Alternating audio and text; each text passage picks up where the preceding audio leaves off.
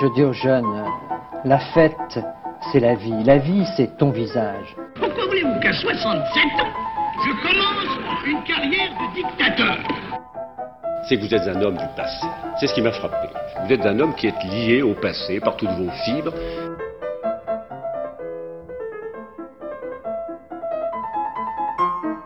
Bonne nuit les petits, faites de beaux rêves, tonton veille sur vous. C'est la réforme oui, la chienlit non. J'assume pleinement la responsabilité de cet échec et j'en tire les conclusions en me retirant de la vie politique après. Je vous demande de vous arrêter.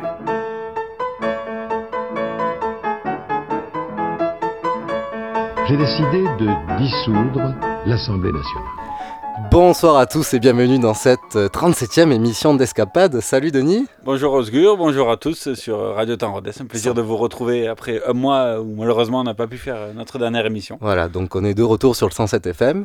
Et aujourd'hui pour cette nouvelle émission, on a un invité spécial. Un invité que nous allons appeler Antonin puisque c'est son prénom. Voilà, un invité d'honneur. Bonjour à tous. Donc on va faire une émission spéciale grâce à notre invité, une émission sur l'histoire de l'aviation française qui va commencer de et mondiale. et mondiale aussi parce que je veux pas dire mais l'histoire de l'aviation française est liée à, celle du monde. Hein oui, et, et l'inverse est vrai. La réciproque est vraie aussi. Et donc on va faire une émission, on va présenter un peu euh, l'aviation des débuts aux alentours de De Vinci, puis on va terminer jusqu'à euh, l'après-première guerre mondiale, parce que bon, il y a tellement de choses à dire, il hein, fallait faire un petit focus. De, de, de Vinci à Saint-Exupéry. Et donc euh, voler, voler, voler, toujours un peu le, le rêve des hommes, de s'extraire de l'atmosphère terrestre, de même déjà chez les Grecs on retrouvait ça. Le premier pas concret de l'homme dans le domaine est apporté par, comme le disait brillamment Osgur, euh, Léonard de Vinci, de Vinci euh, italien, ingénieur italien. Malheureusement, euh, puisqu'il imagine en 1485, donc c'est pas si jeune, les premiers outils volants, vous savez, les fameux avions de De Vinci qu'on voit un peu dans les dessins. Mais malheureusement, il arriva à 5 siècles trop tôt à l'époque. On n'avait pas encore inventé l'énergie suffisante pour faire décoller les objets. Trop tôt, trop tôt. Il en a inspiré, n'est-ce pas? C'est vrai. Quelques siècles plus tard, le siècle des Lumières. Enfin un siècle où l'homme pense. Et eh oui, enfin. Il pense aussi comment s'envoyer en l'air. Cela arrive comme par hasard au pays du glamour et de la romance par les frères Joseph Michel et Jacques-Étienne Montgolfier. C'est choisir les prénoms. on appréciera les jolis prénoms d'époque. Voilà. Qui ont laissé leur patronyme à leur invention. Nous sommes en 1782, une révolution avant l'heure des langages euh, sournoises disent que ce serait le russe euh, krikatnois. Euh, Ah, ben oui, ouais. Ah oui, c'est beaucoup mieux. Euh, Antonin a fait des, des, cours de russe, donc à chaque fois qu'il y aura un prénom en russe, il interviendra. Donc il aurait fait voler cette ce fameux Kriakotnois, euh, le premier ballon d'air chaud en 1709. Donc c'est bien avant euh, la Révolution française. Oui, hein. de Montgolfier, mais non, non, c'est quand même Montgolfier, Cocorico. Et donc c'est grâce à un simple ballon euh, d'air chaud chauffé qui, qui a pu s'envoyer en l'air. Mais explication on vous écoute, Marcel. Alors, à quel moment le ballon s'élève-t-il? Eh bien, d'abord, il faut savoir qu'un ballon s'élève parce qu'il est poussé par l'air qui l'entoure. Vous allez voir.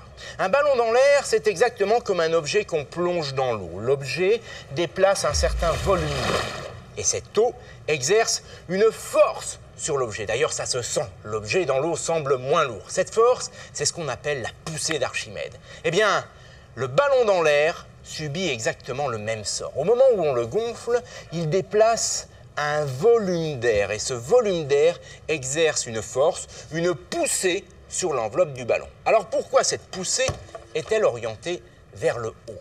Eh bien tout simplement parce qu'elle est plus grande à la base du ballon sommet. Ceci à cause de la densité de l'air, le nombre de molécules qui diminue avec l'altitude. Et c'est aussi valable sur la hauteur du ballon. Autrement dit, très concrètement, il y a davantage de molécules qui appuient à la base du ballon qu'au sommet. Voilà pourquoi cette poussée est orientée vers le haut. Ah, voilà, merci Fred. Maintenant, c'est beaucoup plus. Jamy. Jamy, bien sûr, c'est Jamy. Et eh oui. On confond les deux, mais en tout cas, ils sont, ils sont géniaux. Dommage que l'émission soit arrêtée, mais grâce à Internet, vous pouvez les retrouver sur YouTube. Ouais. Malheureusement, les guerres et les révolutions du 19e siècle commençant, se furent bien à terre, Il faut attendre 1856 pour le prochain grand pas dans l'histoire complexe de l'aviation. Un breton, Jean-Marie Lebris, entre en course. Et, euh, donc Jean-Marie Lebris, breton, donc euh, marin, passionné de mathématiques et d'aviation. Il conçut le premier planeur au monde et effectua le vol au- au-dessus d'un point de départ. Le fameux vol au-dessus de Treffenec de 1856. Voilà. Tiré par euh, la traction équine, donc euh, par les chevaux. Et, euh, et, euh, il lâcha la bride du canasson, ce qui, avec le vent, lui permit, c'est en Bretagne à vent, de voler quelques mètres. Plus tard, il développa son idée avec le concours même de la marine impériale de Napoléon III. Peut-être que ce que la marine impériale de Napoléon III fait de mieux. Mais bon, tant mieux, tant mieux, tant mieux. Ils ont fait quelque chose au moins. Oui. Malgré tout, ce fut un succès limité pour Albatros 1 et 2, illustré par le célèbre photographe Nadar. Mais le bris apporta, apporta un changement de, de paradigme dans la façon de penser le futur de l'avion. Celui de la portance, de penser avec des ailes et l'appui du vent. C'est là où Napoléon III a dit que l'invention de le brie, il fallait pas en faire tout un fromage non plus. Ouais. Mais euh, malheureusement, c'est un, un Prussien, donc euh, un pré-allemand, euh, Ott Littenthal, qui prend le relais de notre breton national, poussant toujours plus loin les recherches sur les planeurs et fabriquant des engins fiables. Ah, ça change. Il développe euh, l'aérodynamisme, les courbes, et il pense qu'il faut d'abord faire des planeurs fiables et que la motorisation viendra après. Donc faire un truc qui déjà tombe pas tout seul. Mais c'est déjà quelque chose, voilà, faire les choses étape à étape. Quoi. Déjà, il y avait la montgolfière. La méthode allemande. comment. Exactement, le méthodisme prussien. Il a quand même été le premier à faire un vol aux manettes d'un planeur sur de nombreux mètres. En gros, il est monté d'une colline assez abrupte avec son engin et euh, a sauté, puis s'est laissé pousser par le vent. C'est magnifique. Donc, on dirait... il a volé. Voilà, puis on dirait une petite, euh, une petite chanson de Céline Dion et Garou, j'ai envie de dire, sous le vent. quoi. Oh Mais bon, euh, trêve de teutonnerie, parlons sérieux. Le premier vol motorisé revient bien de chez nous, ch- cher Osgur, Cocorico.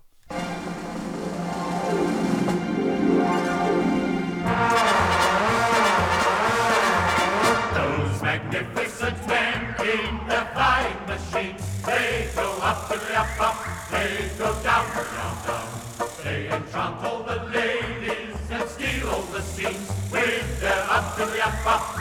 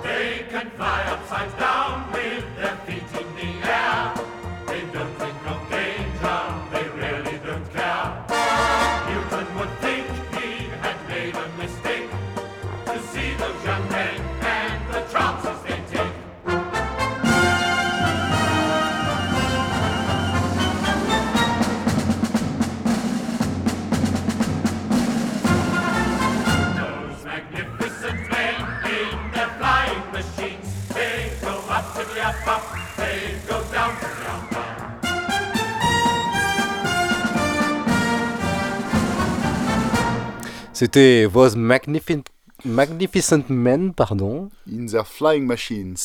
Alors, euh, c'est euh, la BO d'un film des années 20 ou 30, je me rappelle plus très bien, qui parle des pionniers de l'aviation et que je vous recommande chaudement. Il est très sympathique. On le trouve assez facilement sur internet et en français, il s'appelle Ces merveilleux fous volants dans leur drôle de machine. Voilà. Ils ont traduit en mot à mot. Quoi. Des fois, ils sont pas fait chier. voilà, donc euh, le premier conseil du jour pour Antonin. Il y en aura d'autres, il y en aura d'autres. Et donc, euh, le temps avance dans notre histoire aussi un petit peu. Et... Eh oui, Denis. Et donc là, on, est début du... on arrive à la fin du 19e siècle. Et donc pendant très longtemps, les savants ont pensé devoir faire un engin plus léger que l'air pour pouvoir voler. Bah oui, ils se disent, bon, pour voler, il faut être au-dessus, quoi, plus, plus léger. Cette grosse contrainte technique permettra le développement des montgolfières, mais cette idée, quelque part, amena les chercheurs dans une impasse. Mais un jour, voilà, un jour, tout changea, tout arriva. L'élément central qui permetta au plus fou de passer du rêve à la réalité est l'invention de l'hélice, tout eh simplement. Cette invention permettant de propulser et de diriger des éléments sera d'abord utilisée sur des sortes de montgolfières, qui s'appelleront dorénavant des dirigeables. Eh oui, parce qu'on peut diriger la montgolfière. Des zeppelins. Et nous parlions tout à l'heure de Léonard de Vinci, et vous pouvez remarquer que sur certaines des esquisses des machines de Léonard de Vinci, il y a déjà des espèces de, de tire-bouchons qui sont déjà presque les ancêtres de l'hélice. Donc si l'hélice a mis longtemps à être mise en pratique, l'idée ne date vraiment pas d'hier. Voilà, donc euh, les hélices sont dans un premier temps fabriquées pour information en, en barbe de bambou. Et eh oui, ah les artisans imitant avec euh, des plumes d'oiseaux euh, le reste. Donc euh, rapidement, elles sont, elles sont remplacées par du bois. Ce serait... Il y en a un peu plus dans l'Europe occidentale. Hein. Moins de, barbe, de bambou barbu, c'est une race déjà compliquée à, trouver. Pour faire tourner les hélices, les inventeurs de l'époque utilisent d'abord la machine à vapeur. Grande problématique, cette machine est lourde, très lourde. Ses moteurs sont remplacés euh, dès que possible par des moteurs d'abord à gaz, puis enfin par des moteurs électriques, ou, in fine, à explosion. À cette époque, beaucoup sentent une sorte de frénésie dans l'air. L'idée de l'aéroplane était, dans, l'air, et de, sans nombreux esprits curieux s'y penchèrent. Les essais se multiplient, de jour en jour, mais il y eut de, de la casse, beaucoup d'accidents, et nombreux furent ceux qui y serrent malheureusement la vie. Et oui, comme euh, en 1852, ce pauvre, lui, le tue. Il se tue avec une machine à aile battante munie d'un parachute. Mais celui qui va littéralement mettre un coup de booster dans l'histoire de l'aviation française n'est autre que natif de Muret, eh donc euh, de Toulouse. Banlieue de, de Toulouse, sud-est. Un certain Clément Adair. Ce timbre de 1938 vient satisfaire notre chauvinisme, flatter notre fierté nationale, puisqu'il rend hommage à Clément Adair, précurseur de l'aéronautique précurseur car nous sommes aux prémices de ce qui ne porte pas encore le nom d'aviation. La bataille est rude pour déterminer quel est le premier homme dont on dira qu'il fut celui qui effectua la première translation aérienne à bord d'une machine volante. Combien d'hommes sont morts pour réaliser ce rêve? Combien de machines auront vu le jour? Ce trophée tant convoité échappe donc au frère White et revient à Clément Adair, ingénieur français original et productif à qui l'on doit notamment les chenilles de char, la transmission stéréophonique, l'aéroglisseur ou encore le moteur V8. Cet homme, forcément un peu fou, décide de s'inspirer de mammifères volants. Il se procure alors deux roussettes des Indes, des chauves-souris d'environ 1,30 m d'envergure, qu'il installe dans une volière montée dans son jardin parisien. De cette observation naissent les ailes de son néol. Et c'est le 9 octobre 1890 qu'Adair effectue le premier vol de l'histoire. Il se propulse à 20 cm du sol sur une longueur de 50 mètres. C'est le premier décollage de l'histoire de l'aviation. Sept ans plus tard, après avoir signé un protocole avec l'armée, à bord d'Avion 3, un bimoteur, il effectue un vol de 300 mètres. Mais l'atterrissage brisa Avion 3 ainsi que les espoirs d'Adair de poursuivre ses travaux, les pouvoirs publics l'abandonnant. Si c'est au frère White que revienne le mérite d'avoir réalisé en 1902 les premiers vols contrôlés grâce au couplage de la direction et du gauchissement des ailes, c'est à Clément Adair que l'on doit le premier décollage du plus lourd que l'air. Nous lui devons également le mot avion qui vient du latin avis qui signifie oiseau. Merci, merci beaucoup La Poste, puisque pour information, vous pouvez retrouver cette vidéo également sur votre plateforme euh, internet euh, vidéo préférée, voilà, qui appartient à Google. Et, euh, et c'est une vidéo qui a été créée par La Poste. Voilà, qui rendait hommage à des timbres et qui donc à Clément Adair. Donc on s'est pompé, comme on dit.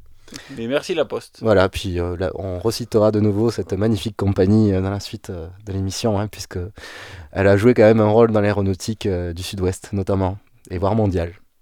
Mais qui était donc euh, Clément Adair, donc, à part que son amuré Eh ben, c'est un jeune ingénieur passionné par l'aéronautique. Et ses premiers modèles sont très caractéristiques car il, car il prend un modèle d'un petit animal nocturne, tout simplement la chauve-souris. C'est la forme qu'il donne aux ailes de l'aéroplane qu'il construit à partir de 1882 et qu'il baptise Éole. Éole, dieu du vent chez les Romains. La- L'appareil a une envergure de 14 mètres, donc c'est pas mal. Par rapport à aujourd'hui, c'est pas grand chose, mais c'est quand même pas mal. Et un poids de 295 kg. Son revêtement consiste à un entoilage de soie. Le rapport poids-surface portante est le même que celui de la roussette qui a servi à. La roussette, donc la chauve-souris, qui a servi de modèle. Donc il a bien étudié la chauve-souris de Zend. Il est muni d'un moteur à vapeur de 20 chevaux et il est doté d'une hélice de 4 pales en bambou, bambou barbu, toujours le même. Le 9 octobre euh, 1890, donc le 9 octobre Saint-Denis, euh, il effectue un premier bond de 50 mètres et d'environ 30 secondes avec un homme à bord Donc, et à 20 cm du sol. Il n'a pas pu choisir meilleure date. Est-ce euh, le premier, n'est-ce pas Denis? Voilà. Est-ce le premier vol? On a discuté longtemps car euh, ce vol n'était pas officiel et n'a pas pu être homologué. Dommage. hein. Avait-il vraiment volé ou bien euh, serait-il seulement soulevé? La question restera à jamais en suspens hein, parce que personne peut le dire. hein, 50 vraiment. mètres de long sur 20 cm de hausse, est-ce que c'est un vol ou un bond C'est- C'est compliqué quoi. Bon, la même année, en 1890, il construit un nouvel engin auquel il donne nom d'avion, ou euh, le, du, du latin avis, euh, oiseau. Un nom que l'on va appliquer quelques années plus tard à tous les appareils que l'on appelait jusqu'alors les aéroplanes. Et oui, parce que, je sais pas vous, mais lorsqu'on prend le moyen de transport pour aller dans les ailes, dans les airs, on prend l'avion. Et plus l'aéroplane. Et plus l'aéroplane. Donc euh, l'avion 3 finira sa course pour information, euh, la troisième version, euh, dans un champ voisin. hein. Ça, ça fait le précurseur du Concorde dans un sens. Clément Adair donc, a effectué de nombreux essais pour l'armée. Toujours l'armée, forcément. Dès, qu'il y a- il- dès que c'est quelque chose qui peut être récupéré, il y a l'armée qui, qui s'y greffe et qui finance. Oui, mais à noter que c'est quand même l'une des premières armées, armées mondiales à s'intéresser à ce moyen euh, Oui, technologique. Mais comme l'armée de Napoléon III s'est- s'intéressait à, à l'avion de Jean-Mi- Jean-Michel Lebris. Mais, euh, enfin, le pré-avion, parce qu'à l'époque, le mot avion n'existait pas. Euh, mais en 1897, son dernier appareil, donc l'avion 3, l'avion 3, comme disait Osgur, deux hélices entraînées chacune par un moteur de, de 20 chevaux, ne parvient pas à effectuer un décollage contrôlé. Ah, ça, ça arrive. Et il réussit euh, seulement, déporté par un vent violent, à réaliser de petits sauts qui seront ensuite difficiles de valider comme un véritable vol. Voilà, on sait pas. Ah, C'est pas trop difficile. Peut-être oui, peut-être non, bon. Et malheureusement, les échecs euh, de Clément Aders sont, sont le fait qu'il n'arrivait pas à maîtriser ses engins. Ah, C'est pas pratique. Non, inventer non, quelque chose et qu'on ne le maîtrise pas, surtout un véhicule. On C'est l'a comme- déjà fait, hein, la montgolfière, c'était quelque part un engin qu'on ne maîtrisait pas. hein. Pas contrôlé. C'est vrai. Peut-être euh, pouvait-on constater que quelques soulèvements, les avions faisaient des bonds un peu plus longs que des charrues, mais rien d'exceptionnel. Enfin, il était euh, encore moins possible pour Clément Adair d'orienter ses avions dans n'importe quelle direction. Euh, la problématique en fait du contrôle du vol, c'est quelque chose qui de nos jours semble évident. Tous les avions sont équipés plus ou moins des mêmes organes de pilotage, des mêmes commandes qui agissent sur plus ou moins les mêmes surfaces euh, portantes qui permettent de faire tourner l'avion, de le faire monter ou descendre. Mais à l'époque, c'était beaucoup moins évident. Et il aura fallu de nombreux essais pour parvenir à la formule qu'on connaît aujourd'hui. Euh, il y avait euh, des systèmes de pilotage à l'époque, des pionniers, à l'époque d'Adair et de Wright, dont on parlera plus tard. Il y avait des systèmes de pilotage qui, qui demandaient aux pilotes d'avoir, euh, quatre mains et de piloter, ils pilotaient à la fois euh, avec leurs deux mains, les pieds et les épaules. Ils mettaient des coups d'épaule sur le côté pour, euh, pour faire bouger l'avion en Oui. roulis. Non, non, le contrôle des avions de nos jours, on est arrivé à une formule qui permet de bien, qui permet aux pilotes d'avoir des mouvements très naturels, mais à l'époque, c'était vraiment pas le cas. Ah oui, forcément, hein, avec toutes les commandes qu'il y a dans un avion, c'était même euh, difficile de concevoir le système qui allait bien par rapport à notre corps, tout simplement. C'est clair. Puis dans le vol de Lindbergh, j'ai écouté un documentaire dessus, ils expliquaient qu'il y avait 14 écrans à regarder euh, en même temps et tout ça. Enfin, et c'est pour un vol de 30 heures où il n'a pas dormi. C'est compliqué, C'était pas mal. Mais bon, le pauvre Adair terminé, euh, malheureusement. n'a pas eu le succès qu'il qu'il racontait, qu'il espérait. Et voilà. Du coup, il fut malheureusement congédié par l'armée, hein, comme ça a été dit tout à l'heure dans l'extrait. Il était donc un peu ruiné et euh, découragé. Bien qu'il ait fait autre chose à par la suite, hein, notamment des systèmes de téléphonie. Oui. voilà, oui, oui. donc euh, il a fait autre chose que, que l'aviation, mais bon, ça l'a un peu dégoûté là. Pour un aviateur, il a su rebondir. Voilà, magnifique. Alors oui, on vous a pas prévenu, mais nous sommes en pré- présence d'une grotte- grosse référence humoristique, donc si jamais, si jamais ne soyez pas surpris. Mais voilà, Adair, euh, s'il n'a pas réussi, il y a des gens qui ont adhéré à, à son projet quand même, puisqu'il fit euh, école. Voilà pourquoi je m'intègre bien dans cette équipe. Donc, Adair fit euh, casser l'éole et il renonça à ses essais pour se consacrer à la viticulture. Bon, voilà. Triste fin pour- de carrière pour ce génie qui aura marqué l'histoire de l'aéronautique française et mondiale. Mais ces échecs ne vont pas que freiner le développement de l'aviation. Au contraire, de l'autre côté de l'Atlantique, les frères Orville et Wilbur Wi- Wright travaillent d'arrache-pied pour créer un engin motorisé. Mais avant ça, ils s'exercent, euh, comme euh, le faisait euh, tout le monde d'ailleurs, sur des planeurs qu'ils perfectionnaient d'année en année. Ils ont beaucoup suivi les, les travaux de Lilienthal, voilà pourquoi, dont on parlait tout à l'heure, voilà pourquoi ils étaient, ils étaient assez bons côté planeur, et là ils étaient en train donc de, de chercher une motorisation adéquate. Les frères Wright avaient vu juste? Et oui, enfin, pas encore. On verra. Mais avant ça, donc, euh, une fois qu'ils avaient euh, atteint leur, euh, leur point de maturité, ils installent un moteur à explosion de 12 chevaux et deux hélices. Cet avion est nommé Flyer. L'appareil devait être propulsé à partir d'une rampe de lancement et se poser sur des, sur des pantins. Le 17 décembre 1903, Orville Wright réalise le premier vol non discuté, répété à quatre reprises dans la même journée, et à tour de rôle par les deux frères, sur quelques mètres, euh, et sur, sur quelques mètres, puis sur quelques dizaines de mètres, devant plusieurs témoins. La, la vidéo, euh, le, le vol a été filmé et la vidéo est disponible facilement sur internet, vous pouvez la, la chercher. C'est très émouvant à voir, je trouve. Voilà, donc on vous le conseille aussi. Mais revenons à la France, sur les Américains, ça 25 minutes. Mais là où l'aviation fait des progrès spectaculaires, la Fédération internationale de l'aéronautique vient d'être créée en 1905 à Paris. Voilà, donc ça commence à s'accélérer là. Voilà, ça y est. Et euh, en 1906, le 18 mars précisément, premier vol d'un lourd, plus lourd que l'air autopropulsé, effectué par Trajan Vouillat à Mont- Montesson, le, sur 12 mètres à 1 mètre d'altitude. Ça monte, ça monte. Voilà. En 1906 En 1906, le 12 12 novembre, Alberto Santos Dumont, qui est un Brésilien, un franco-brésilien, un Brésilien immigré à Paris, euh, qui a été l'un des grands pionniers de l'aviation, il effectue un vol à Bagatelle sur 220 mètres et 21 secondes.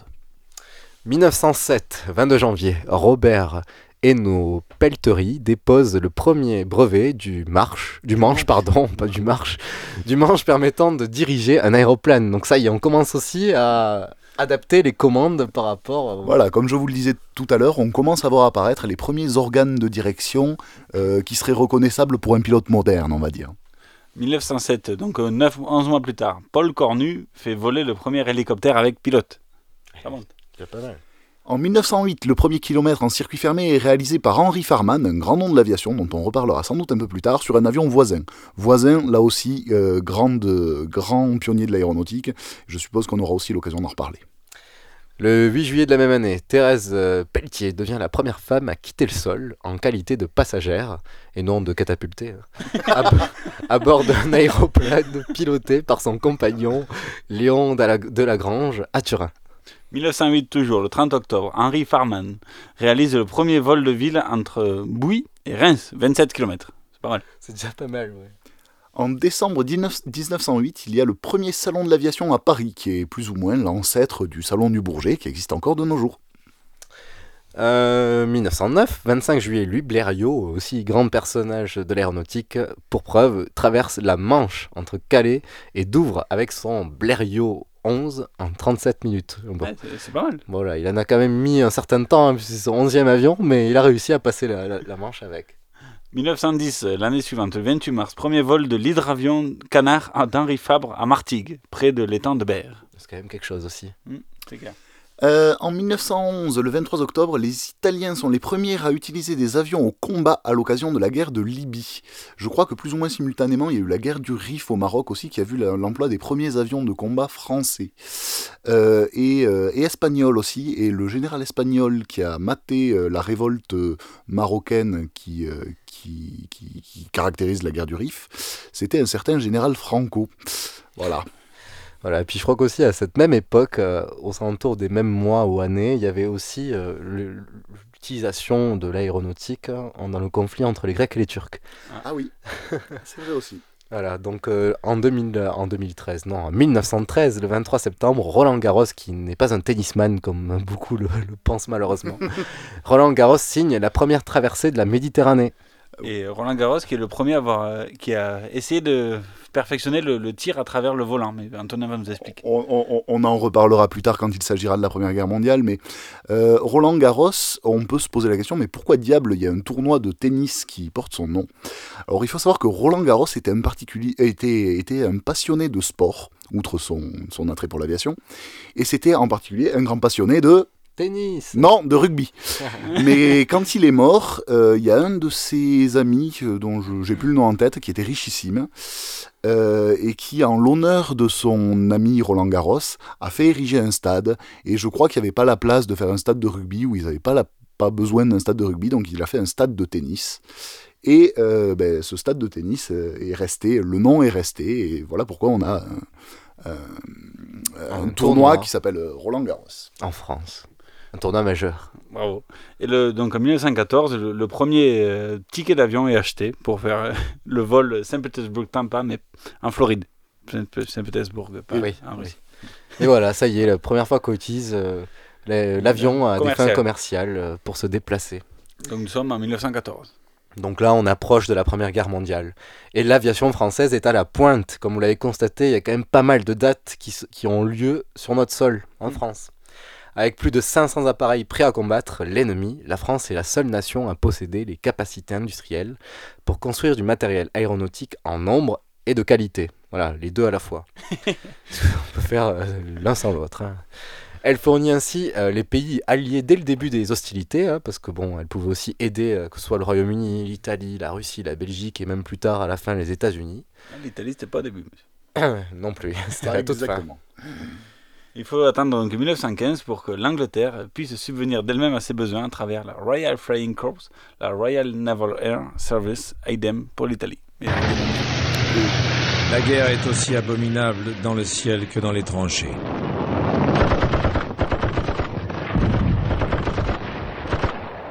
Il fait froid là-haut. Ils n'ont pas de parachute, ils n'en veulent pas. L'idée de sauter les révulse. Quand ils sont abattus, s'ils ne sont pas tués net, ils doivent brûler vifs ou s'écraser avec leur avion. Les duels aériens sont une chasse à l'homme implacable. Les pilotes font toutes sortes d'acrobaties pour se placer dans le dos de l'adversaire et l'abattre à la mitrailleuse à bout portant.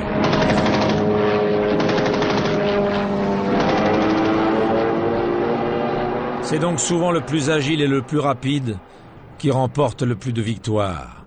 81 avions anglais et français abattus par l'as des as de la chasse allemande, Manfred von Richthofen, le Baron Rouge. Ainsi surnommé parce qu'il faisait peindre pour impressionner ses ennemis son triplan Fokker de la couleur du sang. Pas besoin de camouflage, il était le plus fort. Il est mort d'être le plus imprudent. Lui aussi est mort. Ce visage d'enfant fatigué, comblé d'honneur, c'est celui de Georges Guilmer, le plus célèbre, le plus aimé sans doute des pilotes de cette guerre.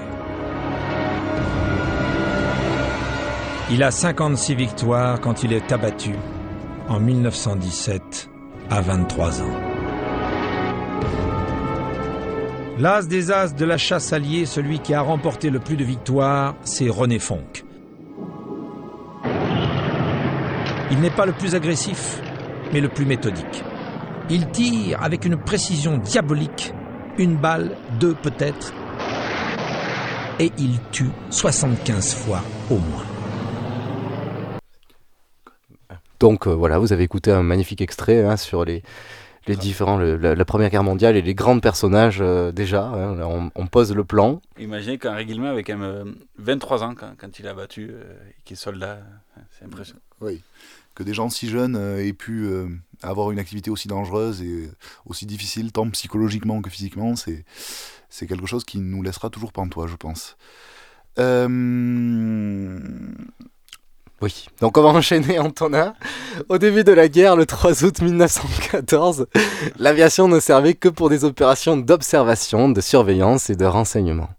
On estimait que l'avion était surtout un moyen pour euh, voir de l'autre côté de la colline, hein, tout simplement. Au début, c'était juste ça. Vraiment de l'observation pure. On estimait que, euh, que, que lorsque la bataille de Verdun éclata, là par contre, ce qui était pour, euh, pour le moment qu'un simple moyen d'observation, ça pouvait être utilisé petit à petit comme quelque chose, de- par exemple les bombardements, un peu plus. Quoi. Offensif. Offensif. Donc là, il commence à avoir une certaine évolution. Donc, Verdun a quand même changé beaucoup de choses dans la guerre, euh, dans la logistique, dans l'approche du combat. Oui. Et donc on entrevoit aussi les liens qu'il peut y avoir entre euh, la terre et l'air. Donc les moyens militaires à- sur terre et puis en même temps la coordination euh, avec, euh, avec l'air. On vole couramment à 100, ki- 100 km/h et jusqu'à 3000 mètres d'altitude. Donc là, on commence à pratiquer aussi de la photographie aérienne. Donc euh, c'est pas juste de l'observation en mode allez, je prends l'avion, je regarde et je vous tiens au courant.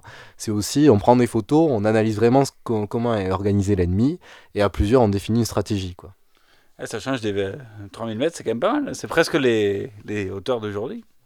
Ça, 3000. Oui, Euh, on, est à, on est à 8000 pour les avions de ligne, mais on peut aller beaucoup plus haut euh, pour d'autres euh, moyens de transport, enfin pour d'autres euh, occasions. Ouais, mais quand tu vois comment étaient faits les avions avec deux espèces euh, d'ailes pas très robustes et tout ça, 3000 mètres, c'est pas mal. Bien entendu, oui, bien entendu. La construction aéronautique à l'époque, il faut le savoir, c'est du bois et de la toile. C'est euh, les avions sont faits en en, en, en poutre de, de balsa plus ou moins hein, et, euh, euh, sur lesquels était tendue de la toile. Les moteurs étaient des moteurs extrêmement rustiques, euh, notamment il y avait un grand nombre de moteurs rotatifs. C'est des espèces de moteurs en étoile qui tournent d'un bloc avec l'hélice. Vous avez tous les cylindres qui tournent en même temps que l'hélice et c'est ainsi qu'est réalisé le refroidissement. Donc c'est des machines qui sont à la fois euh, simples selon les standards modernes, mais très sensibles, euh, qui tombaient souvent en panne, qui étaient euh, lourdes, mais qui pour l'époque étaient bien entendu des merveilles d'ingénierie. Et donc, euh, on commence petit à petit à armer les avions. Voilà, ça y est, comme. Et c'est Roland Garros, donc le fameux Roland Garros, qui est un peu précurseur de- d'essayer de, mettre une mitraillette à travers de, de l'hélice. Pour Alors de- alors tout d'abord, tout d'abord quand même, ils ont, ils ont armé les avions en prenant simplement des fusils hein, sur eux. Ah oui D'abord c'est ça. Hein. Exactement. Pendant les premiers mois de la guerre, un avion français ou anglais qui croisait un avion allemand, il se contentait de se faire des signes peu, peu polis. Mais assez rapidement, il y a des gens un peu moins fair-play que les autres qui ont commencé à amener des fusils et des pistolets. Et euh, un jour, eh bien, euh, il y a eu, il est arrivé ce qui devait arriver. Euh, un avion, euh, un avion français a abattu un avion allemand. Ah, bon, mais il a, il a, il a provoqué, non On est d'accord. Voilà, bah, c'est ça, c'est en 1914. 1914. les premiers combats aériens euh, sans mer ont lieu. La première victoire euh, donc, euh, est remportée par l'équipage Franz et Kenno sur un avion voisin, le fameux avion voisin, le 5 octobre 1914. Ils abattent un avion allemand euh, d'un coup d'un seul à la mitrailleuse. Oui, euh, Denis, tu as parfaitement raison de dire d'un coup d'un seul ou presque, parce que euh, quand on voit une mitrailleuse, on imagine euh, une arme à tir rapide, mais euh, Franz et Keno avaient une, un modèle défectueux de la mitrailleuse Hotchkiss, qui était à la base une mitrailleuse d'infanterie, tout ce qui est de plus basique, et euh, la, la- cette mitrailleuse ne pouvait pas tirer plus de un ou deux coups à la fois avant de s'enrayer. Donc ils étaient obligés de, euh, de, de- de compter vraiment leurs coups et, euh, et ça a été très compliqué. Vous pouvez facilement retrouver, euh, retrouver le récit euh, sur. il, a été, il est sorti à l'époque au journal des armées, etc. Donc il est encore disponible de nos jours. On le trouve assez facilement sur Internet. C'est un récit intéressant et émouvant, hélas. Très rapidement, les pays en conflit prennent conscience des capacités possibles via des moyens aéronautiques. Eh oui, le nombre d'avions produits explose alors. En 1915, les avions commencent à se spécialiser. Là, vraiment, on- pour l'instant, on, avait 500 avions dans le Oui. stock et on, va faire plein de choses avec. Alors envoyez les fusils défectueux et démerdez-vous là-haut. Voilà, puis même au début, c'était juste pour de l'observation. Donc, euh, peu importe euh, les capacités aéronautiques de l'avion, bon. Sauf que là, euh, il commence à voir que l'avion peut être utilisé à des fins tactiques, stratégiques, militaires beaucoup plus poussées. Et oui, ceci parce que la guerre s'enlise, la guerre dure, et du coup, on, on pense à des tactiques de plus long terme. voyez. Et donc, euh, les avions sont grosso modo répartis en trois grandes catégories. Les avions de, pour la reconnaissance, qui sont euh, principalement les avions suivants. Alors il y avait euh, pour la reconnaissance principalement des avions Farman et Caudron. Je vous rappelle, on a parlé de Farman quelques minutes avant, je vous avais dit qu'on en reparlerait. Pour la chasse, euh, il y a des Moran. Euh, pour ceux, pour nos auditeurs de Rodez et des alentours, euh, et pour les auditeurs du Sud-Ouest euh, de manière générale, Moran, c'est des avions qui étaient, et leurs successeurs sont toujours, construits à Pau. Euh, Moran, après euh, de, nombreux, euh, de nombreuses réussites et de moins bons résultats, euh, a été euh, racheté plusieurs fois, a changé de nom un certain nombre de fois. Euh, et maintenant, c'est toujours une usine aéronautique, toujours euh, sise dans la région de Pau, qui s'appelle euh, Daer Sokata et qui fabrique toujours des avions légers. Voilà, Morane qui n'a rien à voir avec la chanteuse. Qui leur rend hommage, évidemment. Voilà. Euh, Il y avait aussi les Newport, les, les Fokker côté allemand, hein, et puis les, les, Les fameux SPAD. Et les SPAD. Euh, SPAD, c'est euh, c'est un acronyme en fait. Ça veut dire Société de production des avions d'Éperducin, si ma mémoire, si ma mémoire est bonne. L'ingénieur, ouais, euh, l'ingénieur qui les avait produits s'appelait Deperdussin. Ah. Voilà, bon, chacun son nom. Et il y avait les bombardiers aussi, les premiers bombardiers. Donc c'était les voisins et les Breguet. Alors là, vous commencez à connaître ces deux noms. Hein. Oui, Breguet, euh, Breguet qu'on entendra encore parler, euh, notamment pour l'aéropostale. En 1916, l'armée française crée l'armée de l'air. Ça y est, avec son propre état-major. Donc la France plus que jamais affirmé sa volonté d'utiliser l'aviation comme moyen militaire de premier plan, hein, puisque mettre au même niveau l'armée de l'air avec l'armée de terre et l'armée de mer, la marine, Oui. c'est, aussi un signal très très fort et une volonté stratégique de la France que de mettre à un, un rang assez élevé les moyens euh, aéronautiques. Voilà. Tout simplement. Le mois d'avril de cette même année 1916 sera marqué par la première grande bataille aérienne. Pas moins de 20 28 bombardiers français sont opposés à, bon, seulement 12 chasseurs allemands. Elle se déroule à Verdun.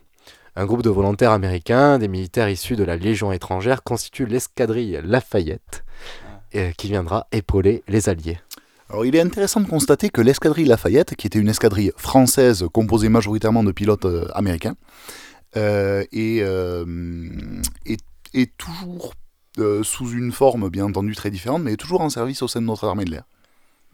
Et avec les mêmes avions, évidemment. non, pas tout à fait, fort heureusement, mais voilà. Et donc, euh, quelques mois plus tard, durant l'été au- 1916, aura lieu également la une grande bataille, celle de la Somme.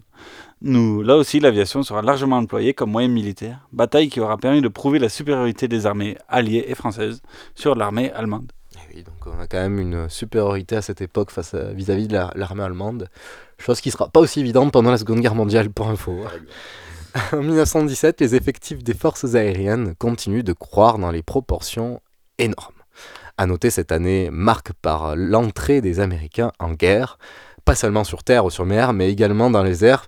Vous avez pu remarquer, là aussi, côté euh, outre-Atlantique, il y avait quelques petites recherches avant la Première Guerre mondiale, et donc ils ont eu le temps de se perfectionner aussi. Malgré, euh, malgré le fait que effectivement avant-guerre les Américains étaient, euh, étaient largement dans la course d'un point de vue de, de la production d'avions, pendant la guerre tous les, tous les Américains seront équipés d'avions en grande majorité français, je crois qu'il y a eu quelques avions anglais, mais les États-Unis sont rentrés en guerre uniquement avec des avions qui, produ- qui étaient produits par leurs alliés. Il n'y avait pas d'avions euh, produits et... Made in United States. Exactly, euh, my dear Osgur.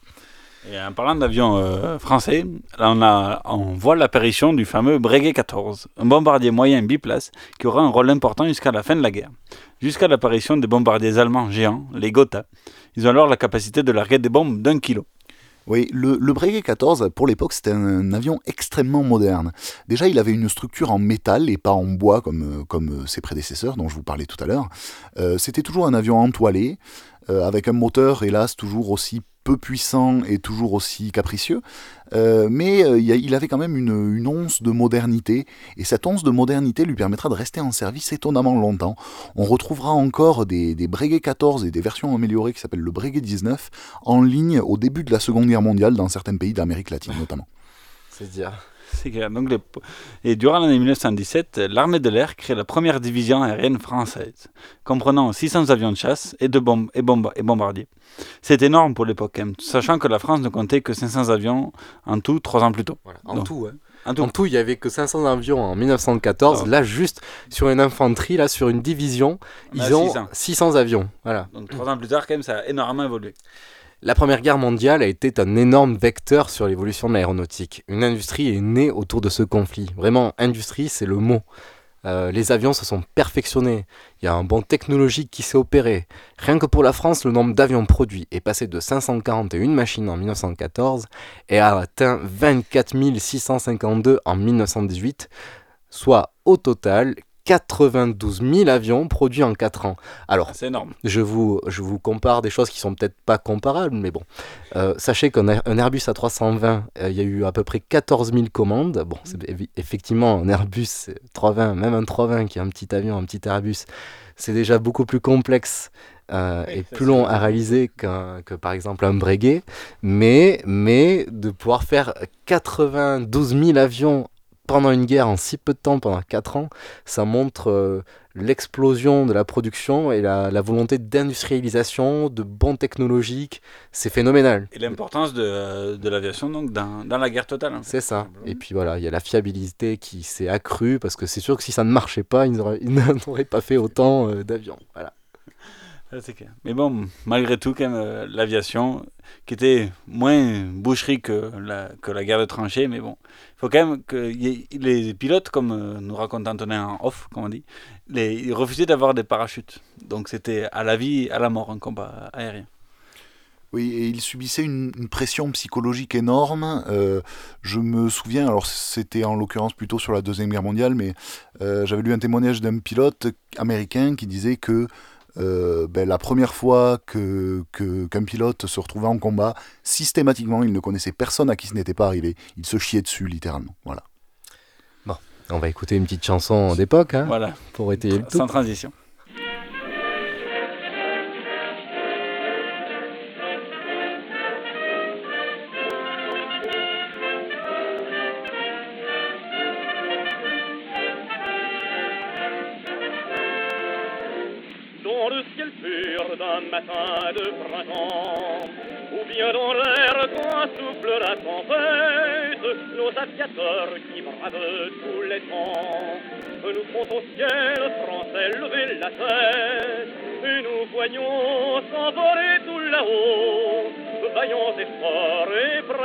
Victoire de notre France, de nombreux héros que nimbe l'auréole de la gloire.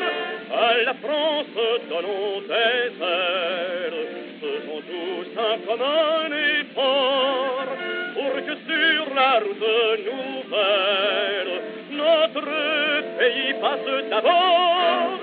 L'aviation emporte avec elle l'honneur du nom français pour notre gloire et nos succès. À la France, donnons des ailes.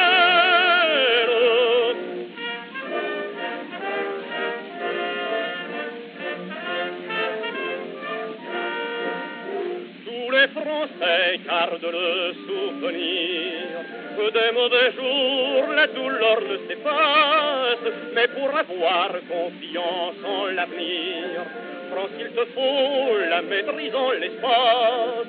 Lorsque partout on verra tes exploits, tu porteras dans ta course nouvelle parmi les peuples et parmi les rois, le gage de la paix universelle. À la France, donnons des ailes, faisons tous un commun effort, pour que sur la route nouvelle, notre pays passe d'abord. L'aviation emporte avec elle partout l'honneur du nom français, pour notre gloire et pour la paix. À la France,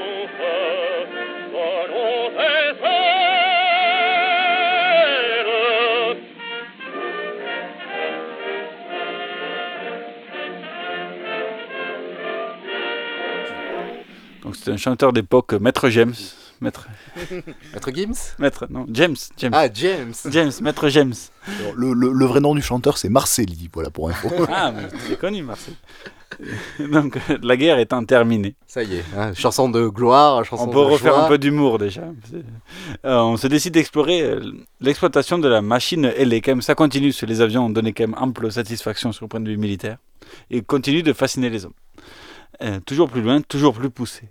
On ne va pas ici retracer l'exploit de Charles Lindbergh, qui en 1927 réussit la première traversée de l'Atlantique Nord en 40 heures. Donc euh, sans dormir pendant 40 heures, avec plus d'une quinzaine d'écrans à regarder en même temps, un avion qui devait bouger pas possible, et juste euh, GPS pour se, essayer d'aller tout droit. On va en parler un tout petit peu quand même. On peut parler un peu de Lindbergh. Il a fait Effectivement. New York-Paris, précisons. Euh, alors il faut savoir qu'en plus c'est plus facile dans ce sens-là, c'est plus facile dans le sens New York-Paris que dans le sens inverse pour des raisons de vent dominant. Oui, je sais pas si vous vous rappelez, de la des. Açores vient de l'ouest, tout vient par l'ouest par rapport à l'Europe. Et puis de rotation de la Terre aussi. Donc euh, oui, oui, donc c'est plus facile quand même de- du sens New York-Paris. Voilà. Euh, L'avion de Lindbergh, c'était un avion assez rustique, qui était déjà euh, plus ou moins issu de l'expérience de la Première Guerre mondiale, et, euh, mais qui était tout de même de, con- de construction entièrement métallique, ce qui à l'époque euh, n'allait pas de soi. Euh, et pour la petite histoire, euh, il n'y avait pas de. Si vous, si vous envoyez une photo un jour, vous vous apercevrez vite qu'il n'y avait pas de vitre qui donnait vers l'avant. Euh, Lindbergh pouvait vaguement voir devant lui grâce à un périscope, sinon il voyait un peu sur le côté grâce à deux fenêtres, mais tout se faisait à l'aveugle. Et puis en fait, Sympa. surtout qu'il voulut. euh, il y avait d'autres types qui étaient en projet avec. euh, c'est c'est pas le premier à avoir essayé. Et, lui, du coup, il avait un avion moins perfectionné, mais il a voulu être par orgueil le premier à le faire aussi. Donc du coup, c'est pour ça qu'il est parti euh, avec Un un, peu avion foufou, moins quoi. Tout à fait.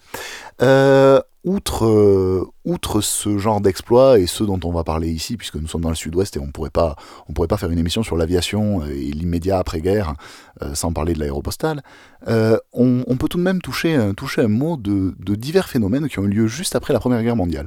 Pendant la guerre, on l'a dit, il y a des quantités énormes d'avions qui ont été produits, des, avions, des avions aux performances élevées pour l'époque, capables de, capables de performances intéressantes. Mais euh, à la fin de la guerre, eh bien, tous les avions et aussi tous les pilotes se sont retrouvés sans emploi. Et en particulier aux États-Unis, même si ça existait aussi un petit peu en Europe, euh, il y a eu un phénomène qui est, qui est, qui est arrivé à, à ce moment-là, au, au tout début des années 20, qui était les cirques aériens. Euh, grâce au... Donc de la voltige, des spectacles. Exactement, grâce, au, grâce à ces avions de surplus et à ces pilotes retraités de l'armée, eh bien, euh, le spectacle aérien a commencé à, à naître, avec effectivement de la voltige, euh, des gens qui marchaient sur les ailes d'avion, etc., etc. Homme ou femme d'ailleurs, c'était euh, aussi euh, une manière petit à petit euh, qui est un peu plus de féminisation dans le monde de l'aéronautique parce que c'est vrai que là on vous a parlé surtout de, de bons bonhommes là, de bons gaillards. Mais bon, euh, Il y a aussi les femmes. effectivement, voilà. Mais bon, Pas le- assez à l'époque. Heureusement, ça a un peu changé quand même aujourd'hui. l'armée reste fondamentalement masculine, malgré tout. oui. Et bon, faute, euh, le temps avance, c'est faute de temps, ce qui est paradoxal sur notre émission. Ah oui, sur Notre Radio Temps. antenne, pardon, Radio Temps. Voilà, Radio Temps. On va rendre hommage ici à l'extraordinaire aventure de l'aéropostale. La première vraie utilisation pacifique mais commerciale des engins du ciel. Et oui, bon, autres les expériences euh, qui sont tout sauf euh, guerrières à l'époque. hein. Euh, nous sommes au début de le- des années 1920, lorsque une team de jobards passionnés d'aviation se lance dans la formidable aventure de transporter le courrier par les airs, par-dessus les Pyrénées, puis par-dessus la Méditerranée, puis par-dessus le Sahara. Bon, de la Méditerranée, pas trop, parce qu'il passait par Gibraltar. donc la ça, ça Méditerranée durait pas très longtemps. Ah bah oui, mais bon, il fallait, faut, faut y passer quand même, faut y passer. L'aéropostale, c'est avant tout une idée de Pierre-Georges Latécoère. Ah, ça y est, peut-être un nom qui vous, que vous connaissez. Hein. Latécoère, qui est une entreprise qui existe toujours hein, et qui était présente pendant très très longtemps en rue de Périole à Toulouse et qui vont déménager, déménager prochainement. Euh, je sais peut-être qu'ils vont même rester à rue de Périole, mais un peu, un peu plus loin, je sais plus. Bravo, merci. Du côté de Marengo, Bonnefoy et Jolimont, pour information.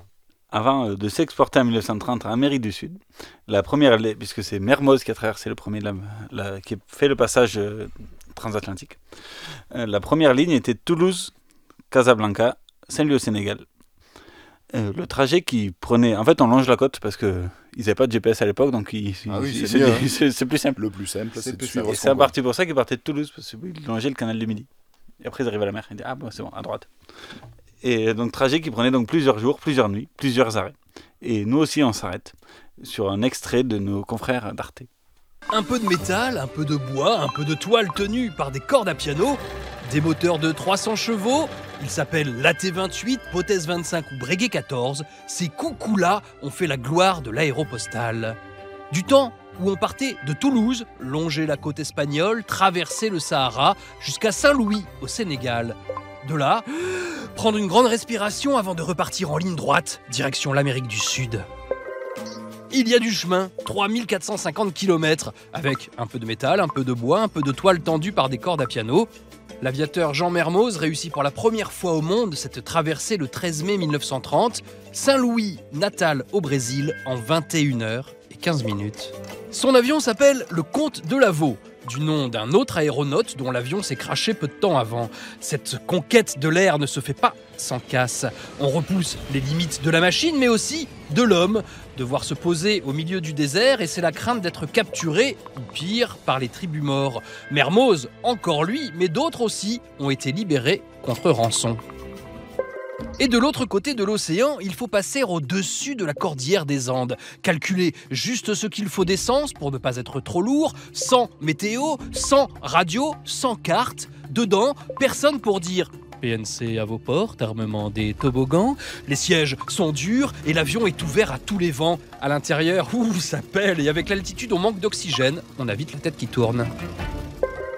Les gars de l'aéropostale sont des super-héros, plus forts que Captain America et Wonder Woman. Mermoz, toujours lui, mais aussi Saint-Exupéry ou Henri Guillaumet. Lui fait un atterrissage forcé quelque part entre l'Argentine et le Chili, à 3000 mètres d'altitude. La neige, le froid, il marche 5 jours et 4 nuits avant d'être secouru. Tous ont volé pour le compte de l'Aéropostale, l'une des premières compagnies aériennes au monde, créée par Pierre-Georges Latécoère il y a une centaine d'années.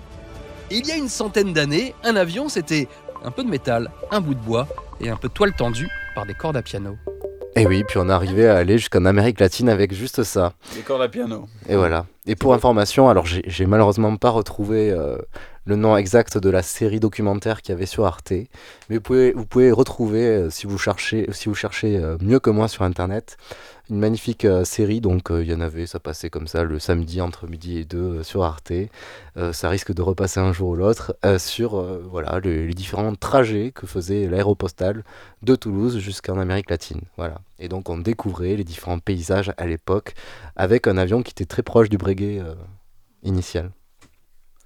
Voilà, donc allez, on commence en 1933 lors de la, fusion avec euh, euh, SA Air France, la compagnie générale de l'aéropostale est passée sous la main de Marcel Bruno Lafont en 1930. Et comptait déjà à l'époque 1500 employés, dont 51 pilotes, 200 avions et 17 hydravions. Ah, C'était vraiment une grosse, grosse entreprise, euh, une grosse aventure humaine surtout, parce que, comme il le dit dans le petit extrait d'Arte, là, quand on tombait au milieu du Sahara et tout ça, on ne sait pas. Enfin, plusieurs des pilotes sont fait libérer contre caution et tout. Et malheureusement, euh, une bonne partie des pilotes ont aussi perdu la vie dans, dans l'aventure. Et, euh, et les pilotes de l'aéropostale étaient souvent seuls ou à deux, mais surtout euh, seuls sans connexion technique, comme aujourd'hui. Et quand on tombait, on- comme euh, c'est Mermoz ou Guillaume qui est tombé dans. Les deux, mon général. Est-ce que vous pouvez nous en dire plus sur leurs accidents qu'ils ont eu dans Alors, si dans- ma mémoire est bonne, l'accident le plus, le, plus, le plus impressionnant, c'est Henri Guillaumet, euh, qui est tombé en traversant la cordillère des Andes. Il s'est, euh, il s'est écrasé, euh, si ma mémoire est bonne, dans une tempête de neige. Et euh, son avion était inutilisable. C'était arrivé quelques mois plus tôt à Mermoz, mais Mermoz avait eu la chance d'une part d'être accompagné d'un mécanicien, et d'autre part il avait réussi à se poser sur un glacier de justesse, et euh, il a réussi, avec l'aide de son mécanicien, à réparer son moteur et à repartir. Guillaumet, lui, n'a pas eu cette chance, et il a dû, euh, il a dû effectuer un périple de 5 ou 6 jours, si ma mémoire est bonne, euh, dans la cordillère des Andes, jusqu'à rejoindre un petit village. Et il a déclaré à la fin, et je trouve la phrase belle, Ce que j'ai fait, aucune bête au monde ne l'aurait fait. Est-ce qu'il faut penser que la cordillère des Andes, ça monte jusqu'à 6, 7, voire même 8000 mètres à certains endroits. Donc, euh, avec des Breguet 14, il faut quand même pouvoir passer dessus. Enfin, pas 14, mais. Et euh, voilà, donc en 1933, s'est arrêtée la, la belle histoire euh, de l'aéropostale. Et aussi euh, qui a été fusionnée avec SA Air France, qui est devenu plus tard Air France. Voilà, et puis euh, Voilà, c'est pour ça qu'on fait une petite pensée pour la Poste aussi, parce que Bien entendu. Ça fait la deuxième fois qu'on parle de la Poste dans cette émission, et dans les deux cas, c'est en bien. on notera. Euh, alors oui, dire que l'aventure euh, aéropostale s'est arrêtée en 33, c'est, c'est peut-être un peu exagéré, puisque euh, l'aéropostale a continué après cela au sein de l'entité Air France. Euh, simplement, on en parle moins. On en parle moins parce que euh, les machines étaient alors beaucoup plus perfectionnées et ça devenait moins dangereux au fur et à mesure que les années passaient.